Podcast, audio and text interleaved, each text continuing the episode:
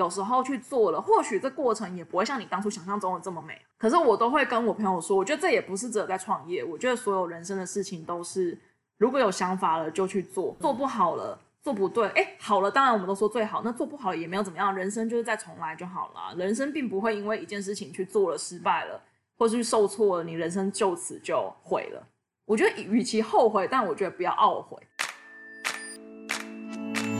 欢迎收听佩佩没在闹，佩佩 Talks，让我陪你去美国，陪你开店，陪你认识食品业，陪你聊天。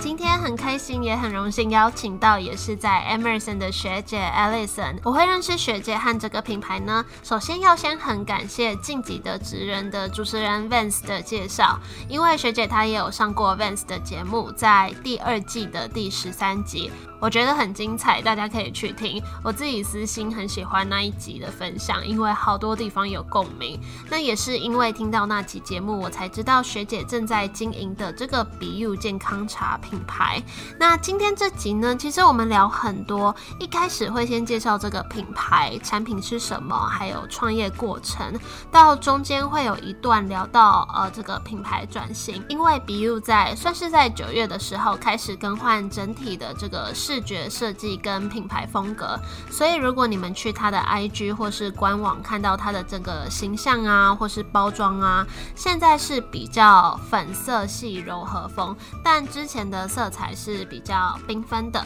所以中间我们就会聊到为什么会想要开始做品牌转型，以及转型的过程做了哪些事情，跟后半段的地方我们会提到一些呃美国职场的分享啊，因为学姐之前也是。在波士顿念书，后来到芝加哥工作，所以会请她分享有了这些在美国的经验，对于她在创业的过程带来什么影响？那我们就欢迎 BU 的创办人 Alison。嗨，大家好，我是 Alison。那谢谢邀约。然后我呃，我自己是做了十几年的行销，就是广告行销。那到现在其实还是来接一些美国数位广告的投放。那我自己会开始想要做 BU，是因为我自己觉得自己就是长期日夜颠倒啊，身体不太好，所以那接触到这些草本草本原料之后，觉得哎，非常的对自己在饮食上非常有帮助，所以就创立了 BU 这个品牌。那也希望可以从生活中为大家轻松应援。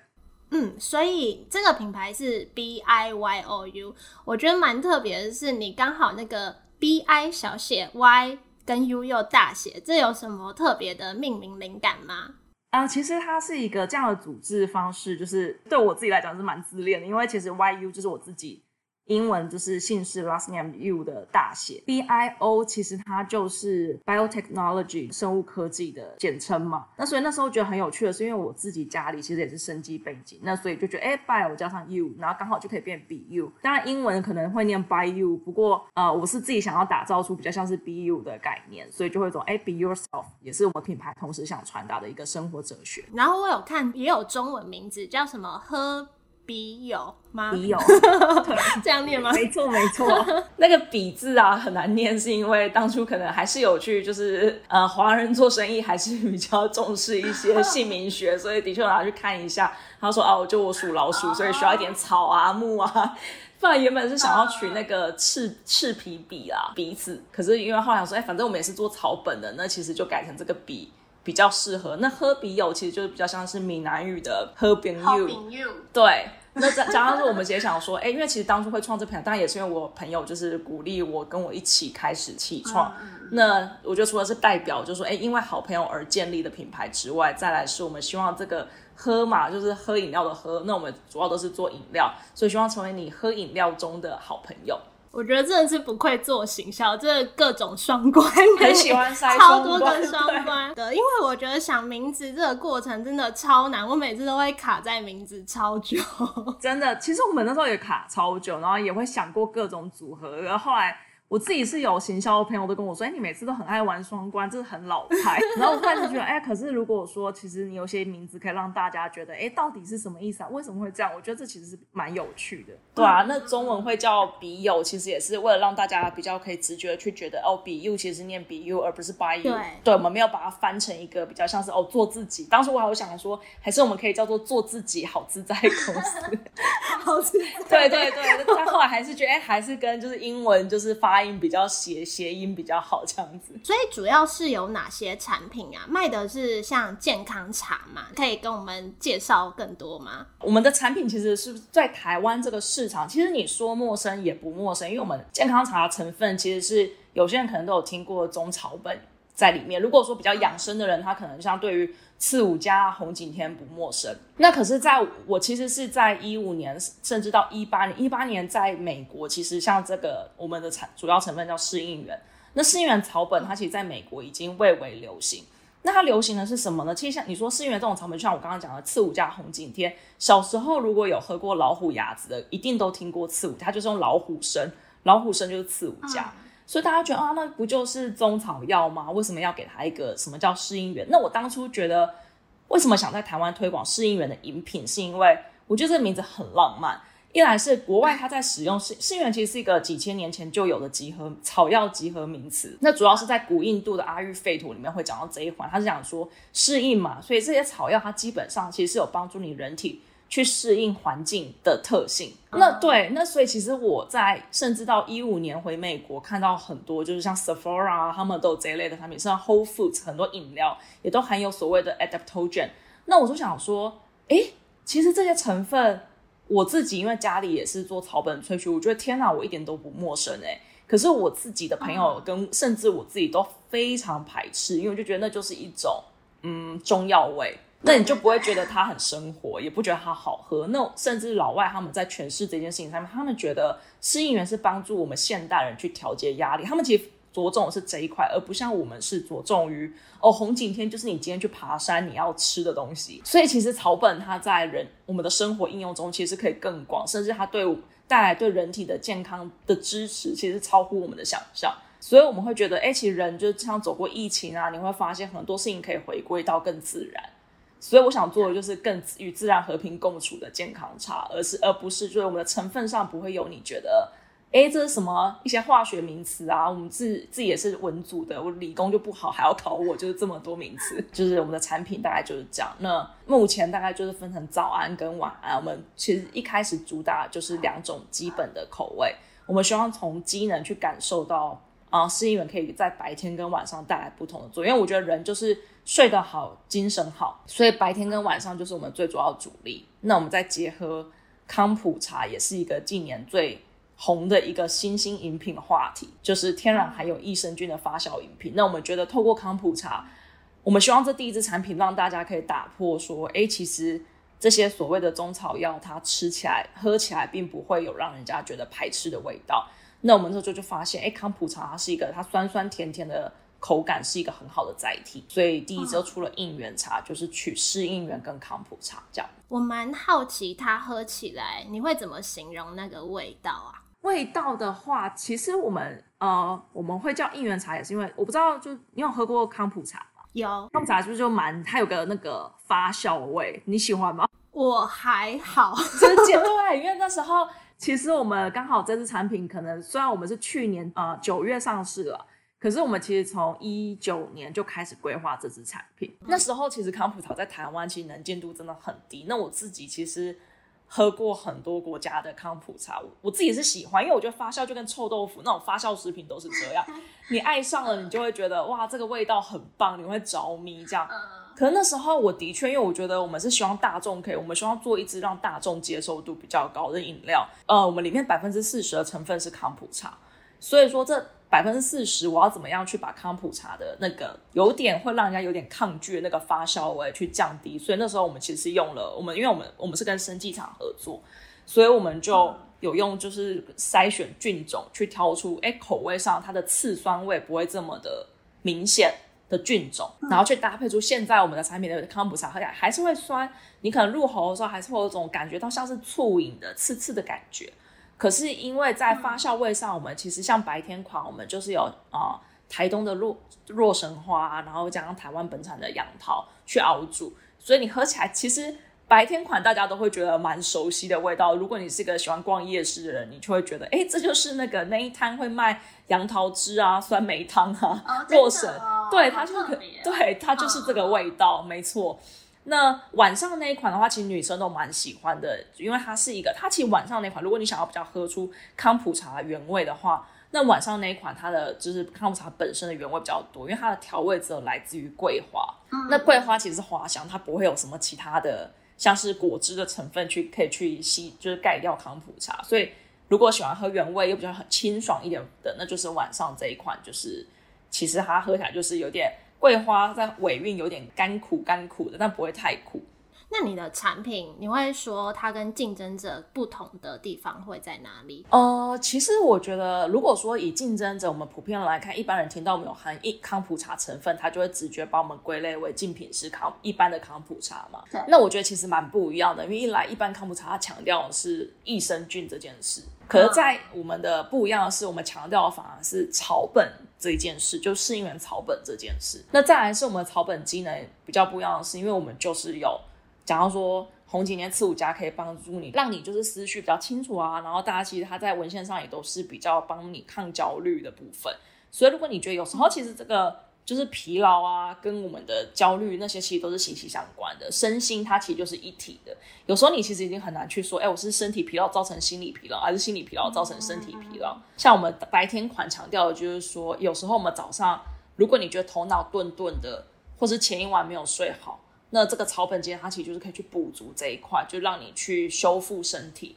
把其实资源它就是把你的身体校正归位。那早上就是把你早上就是脑袋还没开机，或者是你觉得心情有点郁闷，它就帮你先调整回来。那晚上那一款我们就是让你说，哎，就是睡不好的时候，其实也是因为可能白天来自太多的烦恼。其实它就透过这些草本，可以让你促进你的睡眠品质，因为它就会先帮你舒缓你的身心。所以，我们其实我们如果直接拿跟啊康普茶比的话，其实我们是蛮不一样的。那我也觉得，如果说你今天是就是喜欢喝康普茶这件单纯的就是康普茶这件事，我觉得台湾现在其实有蛮多蛮蛮多品牌在做，那我也觉得做的蛮好的。那如果觉得如果你今天是比较在乎机能性，或是你比较在乎说就是哎，我只是想要喝，就是或许。我不想吃 B 群，我想要有个饮料的取代，但我也不想喝咖啡因，那就可以选择我们家白天款的茶这样子。我觉得你的品牌就是又带给人家一种疗愈的感觉，它不只是帮你提升，还有心灵上的。然后你刚刚讲到就是身心是一起，我身心是一致，因为刚好我最近就是有出一集在讲情绪方面的事情，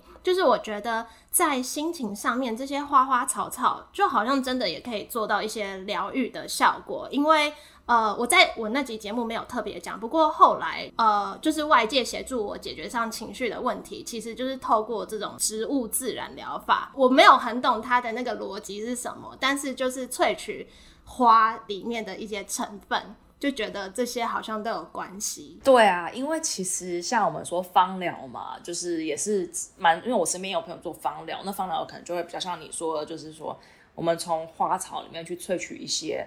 成分，然后你就帮你去做生，其实这都是来自于像我说，其实有点比较像是印度阿育吠陀那一派，他们就比较走从自然中去一些古法的智慧，就老祖先的智慧。那我相信，其实对我们，其实老实说，如果说以大中华中国这个文化来讲，我觉得大家其实也不陌生，因为我们其实也是承袭着像中医啊，我们不是有什么药草，我觉得像药草浴啊，它其实也都是这方面的理论存在。那甚至我现在自己也在。就是我今年底也是想要考取，就是像你刚刚说的，就是哎，像保健，就呃园艺治疗这一块，其实它也是一个台湾新的一个证照。那我自己也是打算，因为它其实就是像现在很多长照机构啊，或是你说学校特殊教育，他们其实都会透过像跟植物的，你不管是透过吃啦，像你说透过栽种啦。其实它都可以达到一种就是心灵的照护上的陪伴，对，所以这其实是蛮有趣的，就是跟一些自然的力量。神奇。对。那再来，我想跟你聊聊这个创业的过程。你是什么时候开始有创业的念头，或者是什么契机让你开始创业？我有创业的念头，其实是在我美国工作大概后期吧。然后某就是那一年回台湾，我就会觉得，哎，其实好像可以。其实我从以前到大，我是没有创业的念头，我就觉得我一辈子应该就是帮别人工作，我觉得这事情很简单。可是那时候反而就是在美国待一阵子之后，后来在台湾，你就会觉得，哎，我好想要把很多，因为我在美国待的是新创，所以我就觉得，哎，我好想把这些我我学习到、我看到、我觉得很厉害的地方，就是会想要带回来台湾，就是可以为自己的土地做点什么。可是。其实我一直都找不到我要做什么，就是我一直觉得这个你你你有这想法，那这样我们是行销，其实我们行销背景出身就是你触角很广，可能呢这个产品本身是要做什么，你可能会没有办法收一时半刻没办法收敛。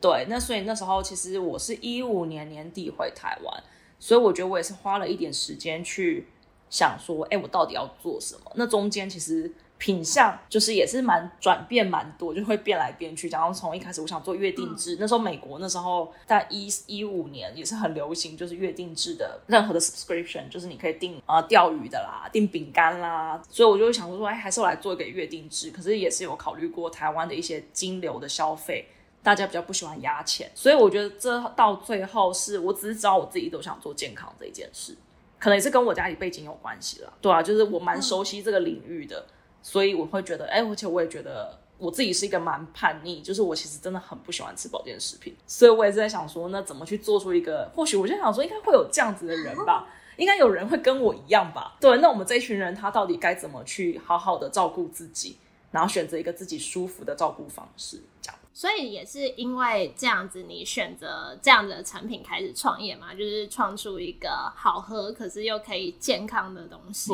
这个创业的过程啊，或是说在品牌正式曝光之前，你做了哪些事情或哪些准备？我们做了哪些事情？其实我觉得这个品牌倒是蛮有趣的，是我们不是像是大家一开始，虽然说我刚前面说我在找寻我这个。啊，产品到底是什么？花了很久的时间，但是其实我的个性是有一点没办法确定跟把所有的工作做到完美，我可能不会真的去创业。所以，我们这个品牌比较有趣的是，那时候是我朋友一直找我写一个计划，他觉得哎，这个想法，我们都只有一个很 rough 的想法，就是我想要把这个草本萃取的东西，大众比较不喜欢的口感，加上康普茶。我只知道有这个计划，可是我不知道调味什么，其实不是在我们投计划案之前就确定。所以，我们比较不一样的是，我们其实是先写了计划案，然后拿到了政府的补助计划之后，才真的把这件事情下去深化。所以，你说准备的话，应该就是我会觉得比较像是拿到计划案之后开始去做的这一年。那这一年，因为有结稿压力，其实我们就呃，你就要开始去想说，哎，这个东西，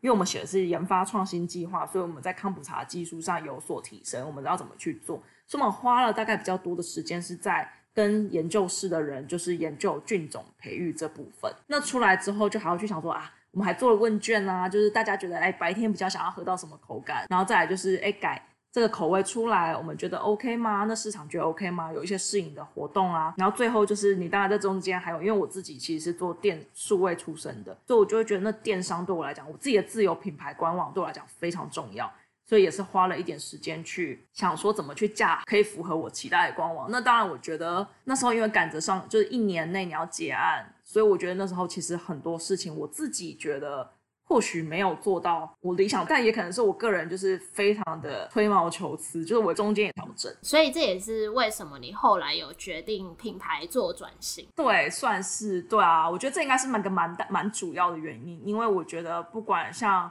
我自己都说，我对于网站就是有一些很奇怪的要求。对，那可是你知道，其实啊，草创的品牌啊，尤其是我不是一个，我是一个蛮保守的风险管理者，所以我不会，我没有像大家就是说，哎，你是预备了大概一两百万或是多少的呃创业基金，然后你就是去做这件事，就是全部砸进去地，所以第一次都砸好砸满。那我觉得我一开始是想说，这个我觉得也是可以给一些想要创业的。但是想要玩的保守一点的人参考，虽然我还没有成功，这样我觉得就是我是一个，就是觉得哎，我现在有我那时候是试着以小成本以及我们有政府补助这些钱来试试看可以做到哪里。那我觉得在那个预算有限当下，其实你很多东西真的没有办法冲到你喜欢你想要的位置。其实坦白讲啊，这分享一个小故事哈。其实那时候我们第一波产品上市啊，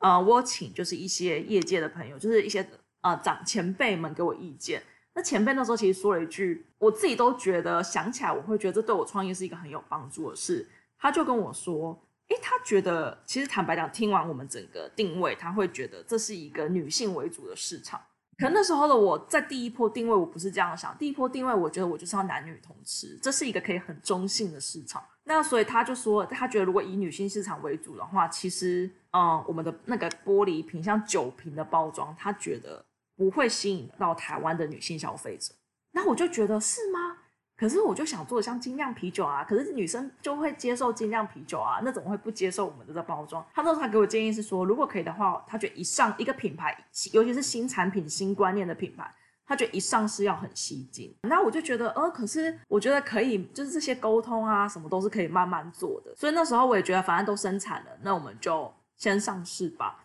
可是这过了一年，我就会发现，天哪，前辈讲的话都好有道理，嗯，包含我觉得。我自己对，因为我觉得我可能一五年底回来台湾，到一九年、一八年，我都觉得我可能不够接地气。我觉得我就是一心想把，我觉得我在国外看到好的东西带回来台湾，但我却忘记了本身这个本土市场的喜好。这就是一个很，我觉得很大的回馈跟学习。所以我觉得这次的整个转型，其实也是因为我自己在这一年来，然后我们跟消费者接触，然后我觉得我就是真的学习到很多，就是我该怎么样去把。这个理念好好的在台湾说这个故事，嗯，所以因为我看你之前的整个主视觉，它是比较色彩缤纷的感觉，嗯，然后现在就比较好像比较气质优雅的路线，就是因为你把那个 T A 转成比较偏女性化，更缩小那个范围。那你在品牌转型的期间，你做了哪些事情？今年刚好我们也有 in house 的设计师的加入，所以我觉得在沟通上，其实我觉得，我觉得就是你要找到一个随时可以给你反馈，然后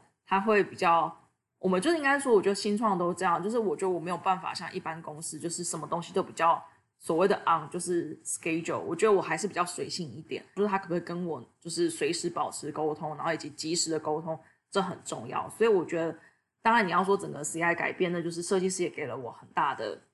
嗯嗯，就是共同讨论。那其实我觉得应该也是说，过去一年来，其实就算前 CI 是一个视觉呃颜色非常冲突跟强烈，那是因为我当初我一一开始我当然是觉得我要做一个有有活力的品牌，就像是以前我们都在强调我们是好喝好玩轻松来。可是我觉得其实我自己啊，因为我自己也是一个蛮自己会做一些美编就是设计排版的人，我觉得对我来讲，我这也是这一年来，我觉得我发现我在于那些色彩运用上。蛮困难的，哎，这这这真的很难，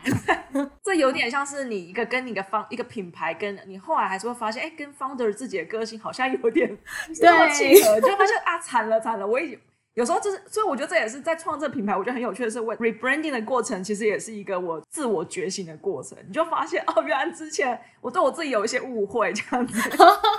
怎么说？就是你会觉得说，哦，对啊，我觉得，因为我不觉得我自己是这么有特色的一个人，因为我觉得有时候我会觉得我自己很像是一个变色龙，我是一个接受度很广的人，嗯，然后所以我也会觉得，哎，这个风格我觉得我喜欢，这个风格我也喜欢，我会以为这是一个市场的主流，这么说好了。可是我后来发现，但他可能跟我自己个人的生活连接没有这么紧密。对，你知道，有时候我们会看说，哎，这个视觉你被自己也被吸引，你就会觉得哇，我也很喜欢，我也很喜欢。可是当你要真的深入去操作之后，就发现啊，天哪，其实原来他跟我是有一个呃中间就是有点断掉。嗯，老实说，我真的觉得，如果当你呃新创公司就人这么人力这么少，你 founder 一定要自己做很多事的时候，真的他跟你个人的那个，因为我其实我也很喜欢摄影，我也很喜欢拍照。你就会开始产生发现问题，你就发现哦，原来他没有真的这么的代表你自己。我蛮认同的，就是好像你在创品牌的时候。因为就像你说的，如果尤其是你自己创或是小小的公司的话，你在创的时候，它多少都会结合一些你的个人的人格特质，然后不管是选色调、选那个个性什么，其实也是在连接你自己，就那个过程还蛮有趣的。我也常常在挑颜色，就挑很久。对啊，我其实到我们这一款新的 CI 上，其实设计师那时候也，我一直都觉得。哦，我觉得我是一个喜欢电影，就比起潮流，如果说我不想要转型转这么大，那时候我们在色彩定义上，我们还有说，那保留一点霓虹色好了，反正我是一个很喜欢电音的人。然后后来就是真的看了很久，其实我觉得这中间我还是有听取一些意见，因为我发现，其实老实说，霓虹啊就是一个特殊色。我觉得这也是牵扯到你在做包装设计，其实你要知道你自己的资本 有多少。对，因为我觉得很多东西它可以做得更聪明，所以我觉得这整个 CI 转型过程中，我发现我也从前一年学到了很多不必要去做的事，我们可以收敛的事。嗯，其实很多，因为我发现其实台湾现在小型创业的非常多，微我们说微型创业，其实大家很多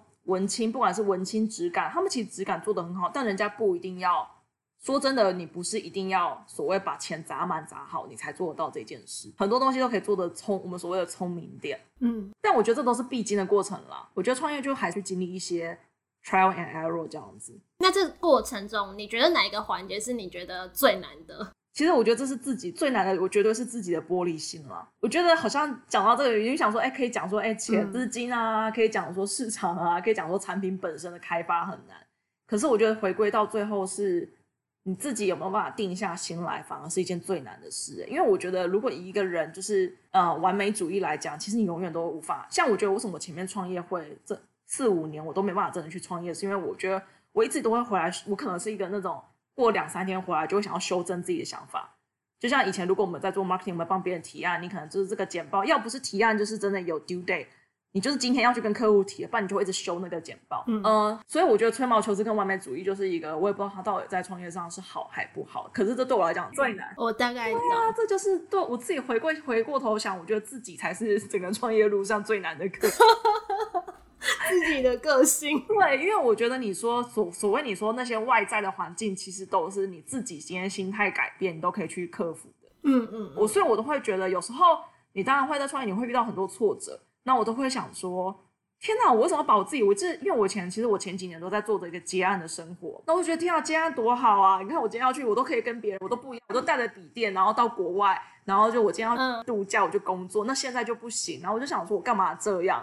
可是我就会同时间，我都会告诉我自己说，可是我真的觉得这个创业让我就是去体会到很多自己的自身的成长。我觉得包含对我来讲难的，还有是我一直都觉得我很活泼。然后，可是我发现，其实我真的就很不喜欢去做呃谈通路这件事。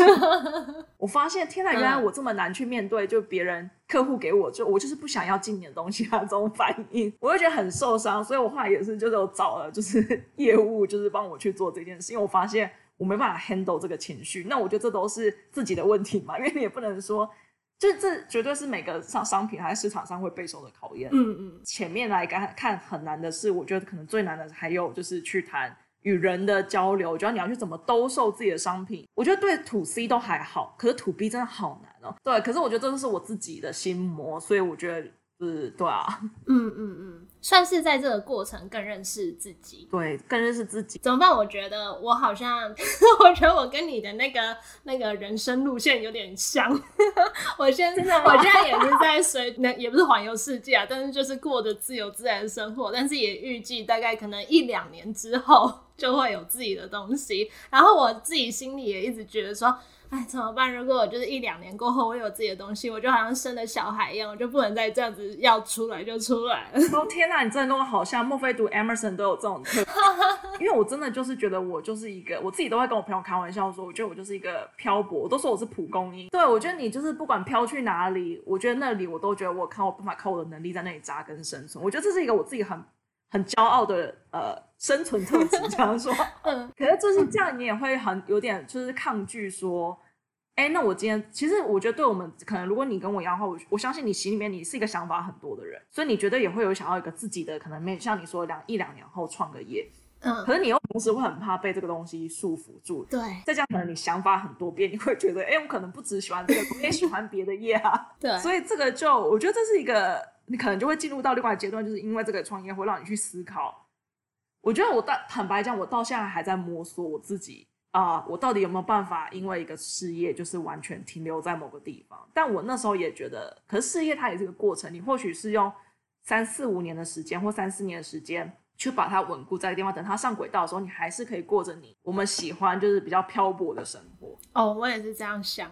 希望，希望，对 对对对。但我其实人生最大的梦想大概就是，哎，在一个厨房中岛啊，写写部落格啊，对啊，这还是人生终极目标。我坦白讲，嗯。你觉得这个过程最好玩，或是你最喜欢做的事情是什么？我觉得我一直都，我觉得我最喜欢的是，我后来发现，因为我其实是一个一直念文组的人嘛，那我从国中其实就一直想要做广告业，所以我一直以为我自己就是一个文艺少女。但我发现我最喜欢的其实是，就像我现在网站，因为我其实我后来发现，其实我很 nerd，就是我觉得我其实绝对是有理工魂，我没有歧视任何一个科技，就我不是这不是什么意思，但我就我只觉得，但我因为我以前高中就数学真的太烂。物理也太烂，但我觉得如果今天可以选择，或许我会是读三类的人。你你懂我，就是我嗯喜欢生物这件事，但我喜欢，所以我觉得这件事情对我最喜欢的是，我现在做健康又做行销，就做一个品牌，我觉得它结合了我以前在学生时代没有办法达成的梦。哇！对，就是因为我一直都蛮喜欢生物，就是生命科学这一类的。但是以前可能因为物理不好，所以我没有办法。现在刚好成就，好像蛮有趣的一个人生的一个过程。对，所以我觉得整个过程对我来讲，对我就是，我觉得我自己，而且我也喜欢 debug，就是如果网站我自己今天也是后来我是我自己架，嗯那我就觉得自己家我没有平台啦，可是我觉得基本的一些 HTML，就是我也是一个，哎、今天出现 bug，我就每天在那边 debug，抵的很开心。我觉得我喜欢的是，因为我就是有个研究员的精神，所以我觉得我喜欢一直学习。那我觉得整个品牌的创业过程中，都让我觉得，哎、我每天好像都有学不完的东西。嗯嗯，那我觉得这也是呃，我当初在美国进了新创，我一直都没有很后悔，因为其实，在新创你真的是什么事情都要做。其实你今天进去是拿一个 marketing 的位置，但我觉得呀，也不要说 marketing，我觉得 marketing 只是说，那你 marketing 里面光是你所有 marketing 的事情都要做，你就做不完。但我都会一直跟，就之前也是前几年会很多，就是可能后辈会问我说，哎、就是爸妈都花钱让我出国念书啦，我觉得我就是要进个大公司才对得起爸妈。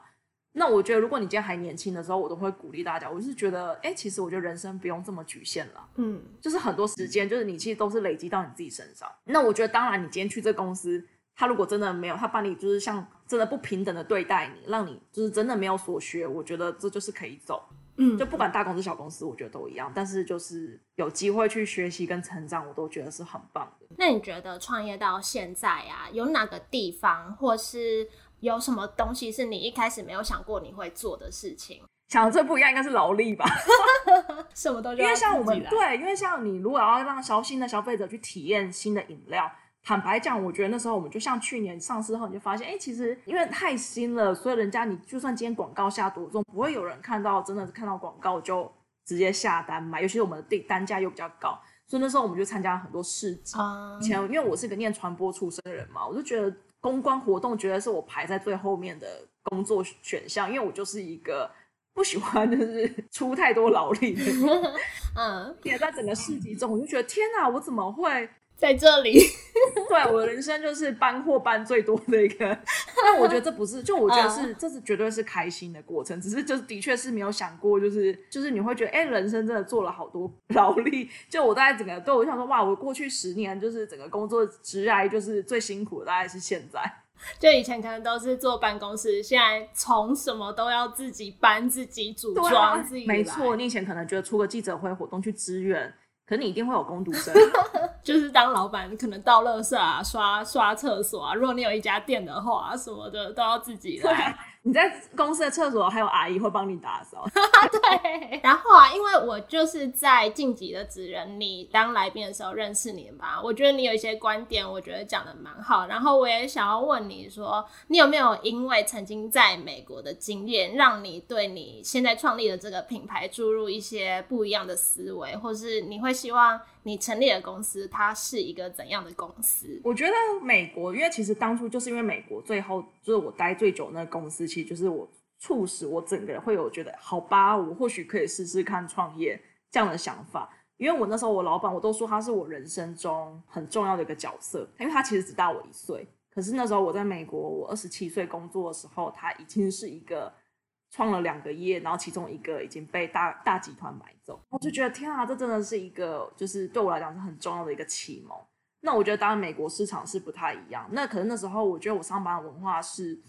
我记得因为我们以前就是毕竟从小到大我也是在亚就是台湾就是土生土长，所以那时候其实我是很恐慌，因为他每次都会丢个工作给我，他人就消失了，你会觉得天哪，我不知道我不要去跟他报告，我不知道就是我这个 idea 就是我要怎么，就是我觉得不够。我觉得我有点以前也算是一个口令的动作的人，我会去把你交代我的工作去做了很多收集，但是我不敢去跟你提议。那那时候我觉得我老板跟我讲过一句话，他是说，呃，你要永远记得，人就是你要让别人主动让别人知道你存在，你的存在，而不是等别人去发现你的好。嗯，你可以更勇敢的去提议说，即使今天这个 maybe 有点跨部门的题，但你也可以去提议看看，说不定你会发现你有不同的，就是公司会发现你有不同的特质，因此可以把你放在不同的位置上。嗯你有办法去 initiate，就是初始化一件事情，这个动机对我来讲是我在美国工作学习到最大的。那我觉得坦白讲，我昨天也在思考这件事，是那我觉得另外是讲到所谓的 balance，你也知道，在国外大家都很重视所谓的 work and life balance。那我觉得现在台湾的劳工权益上涨，大家也都会是觉得啊，我就是要去争取我的劳工权益，不要有惯老板。但我觉得所有事情啊，在像我们包括我们自己品牌在追求身心平衡嘛，那平衡这件事情是我的觉得是说，我自己人生还有另外一个很重要的哲理是 give and take，就是你不能只当一个 taker。所以我觉得所谓的平衡跟 give and take 都是这个平衡哲学，就是那你今天要做到有这样子的，呃，你也要这给公司证明你是有这样的能力，所以你可以获得这样的条件。其实坦白讲，我们在芝加哥，我们很常遇到暴风雪，然后很常芝加哥人很浪漫，他就觉得芝加哥很难得有好天气，所以大家下午就下班吧。嗯，对，那你就是会会觉得我很常就是去上个班，然后就是哎中午就可以包包收收就走了。嗯，可是这个爽是，难道你就可以把工作不做了？就是。这不代表我工作要做不好，所以我觉得所有的呃公司都是建立于老板跟员工的互相信任跟互相支持，所以我觉得我自己会觉得我希望一个公司它是可以很自由，可这个自由是建立在彼此都互相支持的的这个支柱上。嗯，哎，会不会讲的太广？但我就觉得可能就是一个平衡的关系。大概懂，因为。呃，可能亚洲的一些公司风气或者是什么，嗯，怎么讲？就是员工可能也是在，他也他住在办公室，然后加班，但是他其实也没有什么产出。但是如果你以你说的刚刚那个，就是互信原则下面，他就算不在办公室，但是他也是有产出的。那相较之下。我也觉得我讲的很抽象，不过我觉得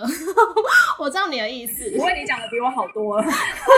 我想到我要讲什么，虽然说我自己现在好像也没有完全就是把这件事情执行好，但我其实非常不喜欢 Line 这件事。嗯，我我很不喜欢台湾现在普遍在商业上大家都是用 Line 传档案啊。嗯，刚好我上个礼拜也跟我一个就是 MIT 毕业的朋友就是出去玩，然后我们俩他之前有创业过，然后他现在也是在台湾的一个大大企业下面工作。他就说他是禁止他所有下面的人用 Line 跟他沟通公事，他说就一切就是做好，就是用 G G Chat 就好，因为我觉得这件事情就是这样。你用通讯软体去找员工谈公事，某种程度上去突破了一个所谓的我的上班跟下班时间。我觉得美国是在至少我遇我待过的公司，我觉得他们在这部分是非常尊重员工的个人时间。除非我今天像我以前是真的是，除非今天广告账户出了问题，老板才会 text 我，不然他就是 email 你。就是你这个时间的分开，我觉得对我来讲就是一个资方有没有在尊重劳方的个人时间。嗯，而且坦白讲，用外传档案就它会过期啊。今天 email 就是它永远不会过期，然后它有个 email thread，就是你有一个是主旨，我以后要回去找都可以找得到。嗯，然后你看 line 有时候重灌，你整个就是对话记录都不见了。我自己可能有一些，我觉得在可能在美国待过，我觉得可能是以前要炒合约啊什么，不知道你有没有遇过？就我可能租房子有时候要跟去立据理抗争的时候，你就会觉得呃留文本很重要。我觉得所有事情沟通啦，我觉得还有一个公司在沟通上。我觉得有时候在亚洲市场，大家会因为人情，会因为不好意思，很多事情没有办法去做到，也不要说很绝，就是我觉得说真的，公归公，私归私，所以我会觉得留档，就是所有的沟通都留个备份是最很重要。所以我觉得 email 的沟通其实是很重要。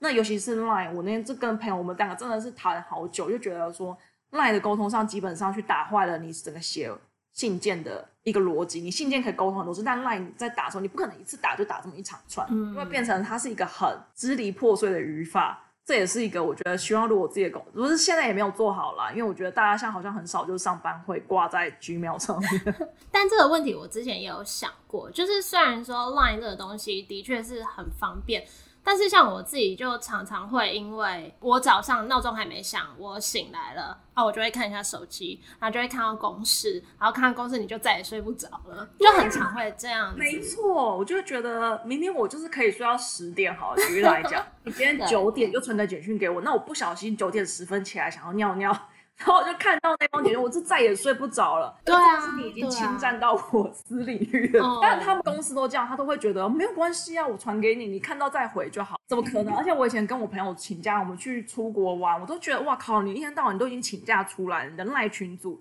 各个群组，而且你知道现在公司大家很多组织。对。每个组织、每个小团体，这个专案你就有个，你就有个赖群，几百个赖群组。然后每次我看着大家上面就是九十九家，我觉得坦白讲啊，以前我们在美国，我们真的请假我就是完全就是，除非我今天是说我是 work from home，、嗯但我真的不需要去开 email，我没有这个责任的。而且你直接不就会，你会留那个 email，你就会有那个 leave notice，所以客户也不会烦你。就是我不希望我自己未来的公司会有这样的文化，是我不想让员工今天好不容易去放假的时候，都一直在回简讯。嗯我希望就是这这我不知道，因为我还没走到那一步。可是我就觉得说，我真的很希望，因为我自己不喜欢这一件事，所以我真的很希望就是大家来上班是，对啊，我就觉得人生如果一直被工作包围着，真的蛮累的。真希望我年轻的时候遇到你这个老板。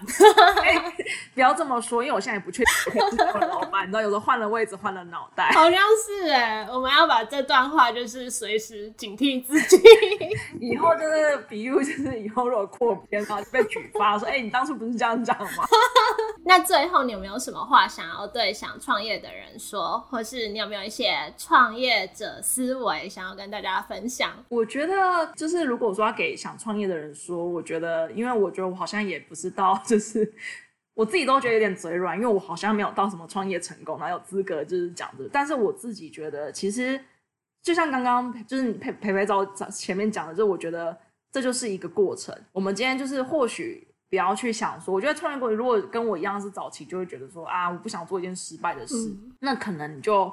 不要开始会比较好。我以前也会这样觉得，就是因为太害怕失败，所以不想开始。这也是一种完美主义的拖延症患者。嗯，对，那我觉得其实有时候去做了，或许这过程也不会像你当初想象中的这么美。可是我都会跟我朋友说，我觉得这也不是只有在创业，我觉得所有人生的事情都是，如果有想法了就去做，嗯，做不好了。做不对，哎，好了，当然我们都说最好，那做不好也没有怎么样，人生就是再重来就好了。人生并不会因为一件事情去做了失败了，或是受挫了，你人生就此就毁了。我觉得与其后悔，但我觉得不要懊悔。听起来很奇怪，但是我当然我觉得就是懊悔，反而是我觉得你不要到了七老八十的时候在那边说啊，要是当初阿嬷就是我现在也不会是这样。我觉得不要去有这种话。我觉得人生就是求不就不悔啦，就是你真的就是去做了，失败就失败，就是成功也就当然最好，那都是一个人生的体验。我觉得这样子的想法，在我出国一趟有更加深，因为其实我小时候一直都不觉得自己可以出国念书，因为我觉得那笔花费很大，然后我是有去贷款的。这一个过程就让我知道说，哦，原来欠债也是这个感觉，你再赚回来就好了。真的吗？就是你会觉得你人生顶多归零嘛，变成负的嘛，那你再变成零，再变成正的，那可能套用在创业，我就会变成说，因为有了这段经验，我未来比较不会害怕失败或什么的。对啊，我是觉得人生蛮有趣的是，你有没有故事？所以我觉得，就算今天成功失败，你都有更多人生体验。所以我觉得不要害怕去体验。可能我觉得我们的文化跟教育都一直会让我们有点害怕去做跟别人不一样的事，跟害怕去尝试爸爸妈妈不允许的事。因为你会很怕，你今天去尝试之后，爸爸妈妈就说：“看吧，我早就跟你说了。”对，然后我就想说，这个反而因为这样的教育跟思维，让台湾就是我觉得我们人才跟思想其实就是非常的的就很棒啊。可是嗯应该给予彼此更多的支持跟鼓励，嗯去取代责备吧。因为我觉得，就算而且我觉得今天大家不敢去冲，有个原因也是你很怕你失败之后，你受到的是就是嘲讽，而不是大家会给你一个拥抱说啊，你已经很努力了。哦，对，这也是我蛮多感触的一点。那你可不可以再一次介绍你的品牌和哪些地方可以找得到 BU 的产品？好，比 u 呢，现在主要是线下通路嘛，还就是比较少一点。那其实，在台北，我们的官网其实主要都有提供所有的资讯。那比 u 的产品，其实我们现在十月也会推出新的产品。那我们希望透过不同的饮品剂型，因为我自己是一个非常爱喝饮料的人。那我是希望呢，其实人手一杯，我们现在都是给它一个新的定位，叫做草本超级饮料。那超级饮料是不会把你变超人，可是呢，我们觉得人手一杯的饮料可以更有意义。嗯所以我们把饮料加点意义，就是这杯饮料可以让你健康点，也可以让你就是用自然的方式对自己的身心，让自己的身心平衡点。然后它不会让你变超人，但它可以让你和自然找到一个健康的平衡点。比 U 的产品，全系列产品都会是这样。那大家有兴趣就欢迎到我们的 B I Y O U，然后一横 B E W L L，就是我们希望 B U Be Well dot com，然后去看看我们。那也可以欢迎追踪我们的社社群这样。好，我也会把这些资讯都贴在这集的简介。那今天真的很谢谢 Alison 来跟我们分享这么精彩的内容，然后祝福你一切顺利，品牌越做越好。谢谢你，谢谢，谢谢佩佩。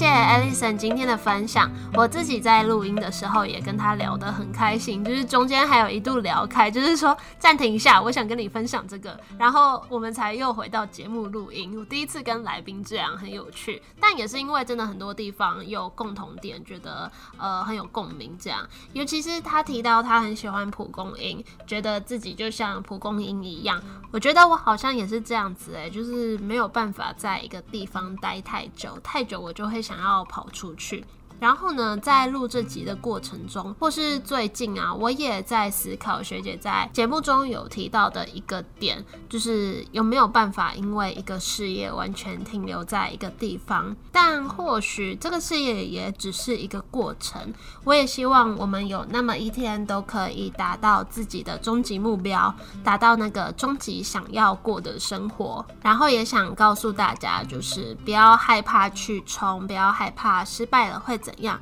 就算面对的是别人看好戏的心态，那又怎么样？人生还是自己的，自己喜欢做什么事情，过什么样的生活，这个才是最重要的。那如果对 B U 有兴趣的话，可以在 I G 搜寻 B I Y O U 点 B E W E L L B U Be Well，或是在官网 B I Y O U dash B E W E L L 点 C O M。Be you be well dot com，刚刚学姐也都有做很详细的产品介绍，我自己听完都有点心动，因为也很容易睡不好，精神不好，就是听完这些功用就觉得。哇，好需要！好，今天就介绍这个品牌给你们，谢谢大家的收听，也希望大家喜欢今天的分享。如果有什么想要跟我说的话，也可以分享这集节目到 IG tag 我，让我知道你的想法，或是在 Apple Podcast 留言跟我说。那今天就到这里，我们一样下周一见喽，拜拜。